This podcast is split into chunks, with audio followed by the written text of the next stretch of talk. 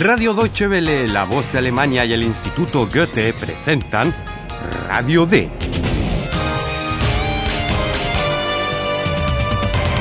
Un curso radiofónico de alemán de Redacción D.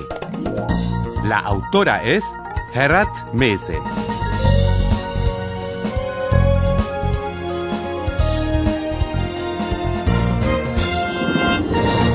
Bienvenidos a la decimosegunda edición del curso radiofónico de alemán Radio D.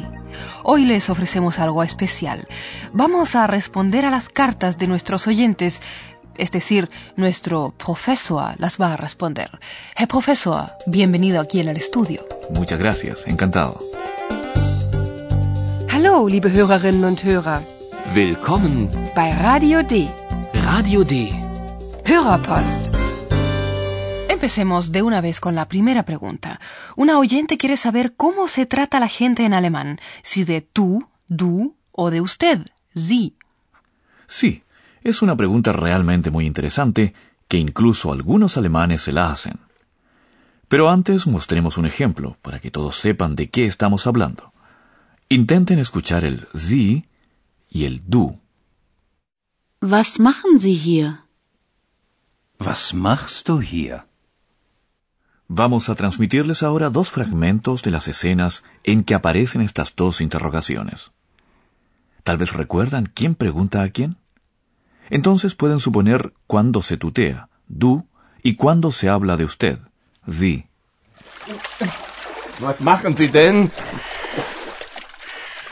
Acaban de escuchar la voz del médico del rey Luis II. Y naturalmente se dirige a su rey de forma muy cortés. Y la forma de trato cortés se expresa en alemán con el usted, Sie. Eihan, was machst du da? Es la voz de Josefine que le pregunta a Ayhan con mucho interés qué está haciendo. Y como Josefine y Ayhan son jóvenes, se conocen y se ven a menudo, se tutean, se hablan de du. Escuchen dos ejemplos más y presten atención al papel que desempeñan en cada caso los participantes. Entschuldigung. Entschuldigung. Wer sind Sie? König Ludwig.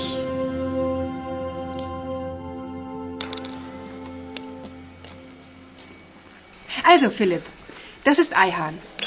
Wie heißt du? Eihan?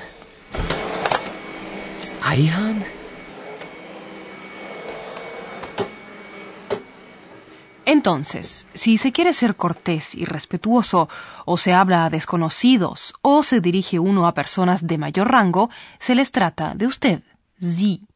Y entre amigos y gente que se conoce, se utiliza el du. No, no se puede generalizar de ese modo. También se trata con frecuencia de Sie a gente que uno conoce, y los jóvenes se hablan a menudo de du aunque no se conozcan. Yo les diría a nuestros oyentes que nunca será un error hablar a alguien de usted, decirle Sie. En cambio, si de entrada se le habla a alguien de du, el aludido puede tomarlo como una descortesía, y entonces no es un buen comienzo para seguir dialogando. Sí, y las personas a quienes uno ha tratado de Sie y que les parece normal ser tratadas de du, en algún momento lo dicen.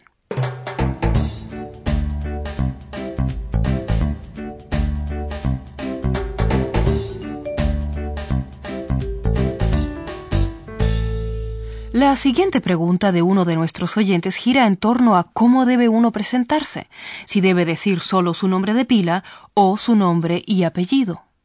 Eso ya lo comentamos en una emisión anterior y dijimos que dependía del contexto social. Nuestros oyentes deben saber que nunca será un error presentarse solo con el apellido, sobre todo en situaciones de carácter oficial o cuando se conoce a una persona nueva. Mein Name ist Müller. Mein Name ist Meier. Bien, uno se presenta a otras personas o alguien lo presenta y naturalmente hay que reaccionar. Seguro. Se dice algo así como encantado, que es muy formal y un poco anticuado.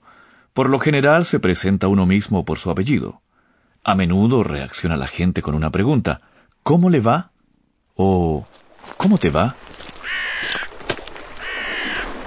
Majestät, wie geht es Ihnen?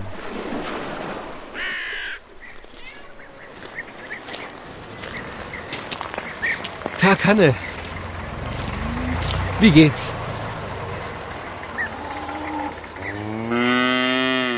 Pero esta pregunta no está formulada muy en serio, ¿verdad? En un contexto en que se trata por primera vez a una persona, es más que nada una fórmula de cortesía, a la que se responde con otra fórmula de cortesía del tipo Bien, gracias o Bien, gracias. ¿Y a usted? No se trata de que expliquen en detalle cómo se encuentran en ese momento.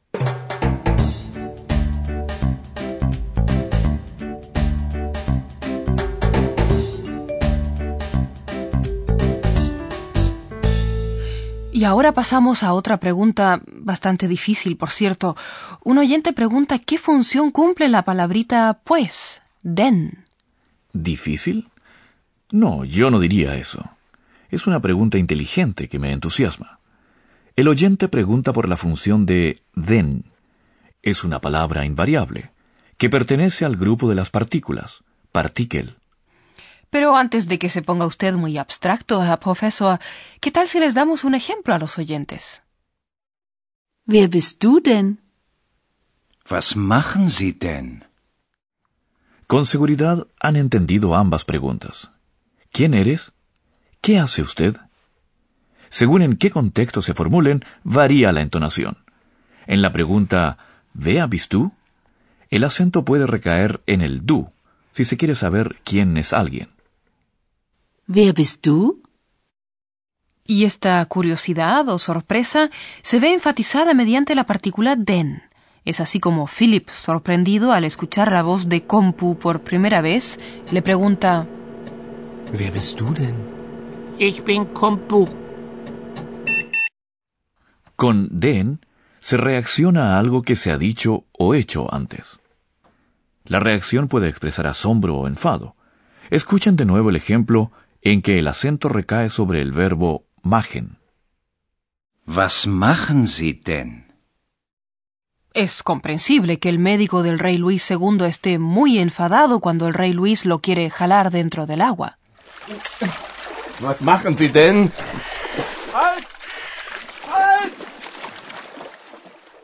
La breve palabra den no cambia sustancialmente, como toda partícula, el sentido de un enunciado. Pero sí lo matiza, es decir, que la interrogación tiene más fuerza o bien la partícula le resta vigor. Si el significado del enunciado sigue siendo el mismo, ¿por qué hace falta entonces que nuestros oyentes lo sepan? Tiene usted razón. Sin la presencia de partículas, se entiende igualmente las oraciones. No hace falta pensar demasiado en el significado. Pero nuestros oyentes deben saber que el uso de tales partículas es muy frecuente en alemán, especialmente en el lenguaje oral. Y las oraciones en que hay partículas son más diplomáticas, no suenan tan secas. Escuchen dos ejemplos más. Was ist denn das? Ein Tisch, liebe Sissi?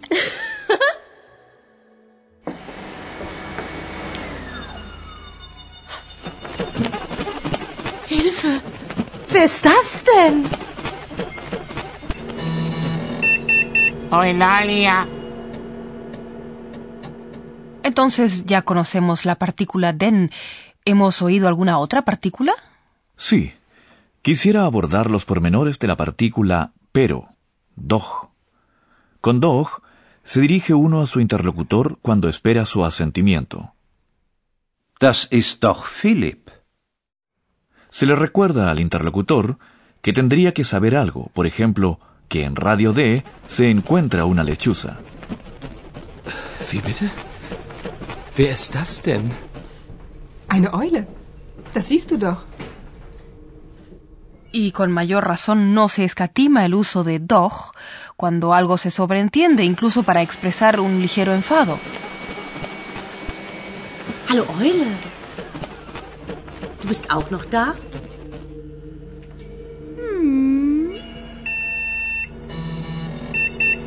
Das ist eine Eule, aber sie heißt Eulalia, das weißt du doch.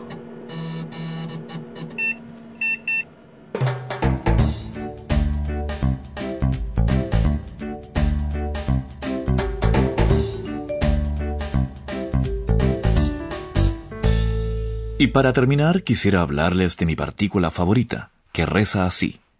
En realidad, eigentlich, y es bastante descarada. Wo ist Philipp? Wo ist eigentlich Philipp? ¿Por qué descarada? Porque parece muy inofensiva, y sin embargo puede enfatizar enormemente un reproche. ¿Qué creen ustedes?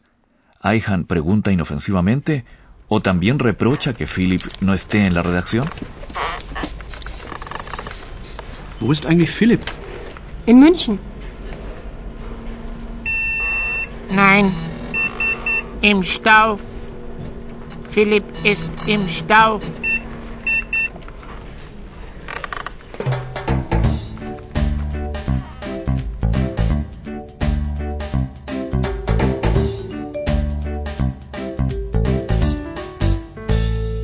Continuemos con la siguiente pregunta. Un oyente quiere saber cuándo se usa no, nicht, y cuándo nada, nichts. Excepcionalmente no voy a comenzar con un ejemplo, sino que les voy a dar una pista a nuestros oyentes. La partícula negativa nicht y el pronombre nichts suenan en alemán muy parecido, de modo que hay un riesgo de confusión. ¿Y qué se tendría que hacer? Lo mejor es aprender los ejemplos en su contexto e imaginarse la situación. En una situación en la que no se tiene ni idea de lo que se habla, lo más lógico es decir no entiendo nada. Ich verstehe nichts. Claro, es lo que le pasó a Aihan cuando Paula volvió de estar investigando sobre el rey Luis y se enfadó por algo que él no podía entender. Paula, ich verstehe nichts. Ich verstehe überhaupt nichts. Du verstehst nichts? Ach, Nichts niega en general. Por ejemplo, que uno no entiende nada, o no sabe nada, o no puede nada, etc. Y sospecho que en todos los idiomas existe la diferencia entre no saber absolutamente nada o no saber algo específico. Y esto último se expresa en alemán con la palabra nicht. Se refiere siempre a algo concreto. Por ejemplo, al hecho de que Philip no esté en la redacción de Radio D cuando su madre lo llama por teléfono. Mein Name ist Frisch, Hanne Frisch. Ist Philipp da? Nein, der ist nicht da. Permítanme agregar algo con respecto al antónimo de nichts, la palabra todo, alles. Du verstehst alles? Esa fue la reacción de asombro de Josefine cuando se dio cuenta de que Eulalia entendía todo. Entschuldigung, du verstehst alles? Alles y nichts designan en la afirmación y la negación respectivamente algo muy general.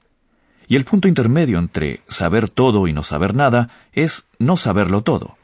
En tal caso se sabe en realidad todo, ¿verdad? Eulalia. Eulalia. Woher kommt dein Name? Ich bin klug und weise. Aber ich weiß nicht alles. Lamentablemente se nos termina el tiempo para responder a todas las cartas de nuestros oyentes, así que por hoy lo dejamos hasta aquí. Muchas gracias, Herr Profesor. De nada, yo les agradezco a los oyentes que hayan hecho preguntas tan inteligentes. Y en la siguiente lección, estimados oyentes, Philip y Paula investigarán un nuevo caso.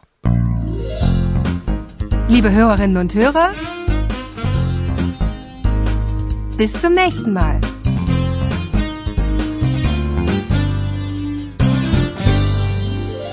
Han escuchado Radio D, un curso radiofónico de alemán del Instituto Goethe y Radio Deutsche Welle, La Voz de Alemania. Und tschüss.